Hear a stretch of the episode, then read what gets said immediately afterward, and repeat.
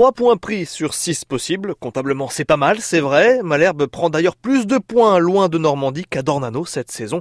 Un succès 1 à 0 à Monaco, une défaite 2 à 0 à Nîmes. Pas de continuité, donc pas de série d'invincibilité. Fabien Mercadal, lui, préfère retenir le positif de cette semaine loin de Normandie. Dans la situation dans laquelle on est, on, s'accrochait fort à ce clean on s'accrochait fort à ce point. Dans le contenu, on a fait des choses cohérentes. D'un point de vue défensif, je parle.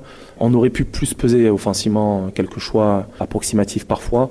Ça me soulage pas, mais ça valide le fait que je pense que le contenu était euh, pas trop mauvais. Lecture différente de ces résultats pour Brice Samba. Le gardien malherbiste pose un regard plus sévère sur les performances de ses coéquipiers. Ouais, qu'on est solide, mais on n'est pas dangereux en fait, donc c'est compliqué. Pour une équipe qui joue le maintien, je trouve qu'il y a des trucs qu'on doit rectifier parce que si on continue comme ça, ça va être compliqué. Parce que dans les zones de vérité, il faut être beaucoup plus tueur. À Monaco, c'était un miracle. Voilà, j'étais dans un bon jour, donc j'ai réussi à tout sortir. Mais c'est pas normal de concéder autant d'occasions. Brice Samba, le gardien le plus sollicité de Ligue 1, preuve des carences défensive du SMC, devant avec 24 buts en 31 matchs, Caen fait partie des trois pires attaques de Ligue 1, avec seulement 9% de réussite au tir. Il faudra mieux faire lors des sept derniers matchs de la saison pour espérer accrocher les barrages de maintien.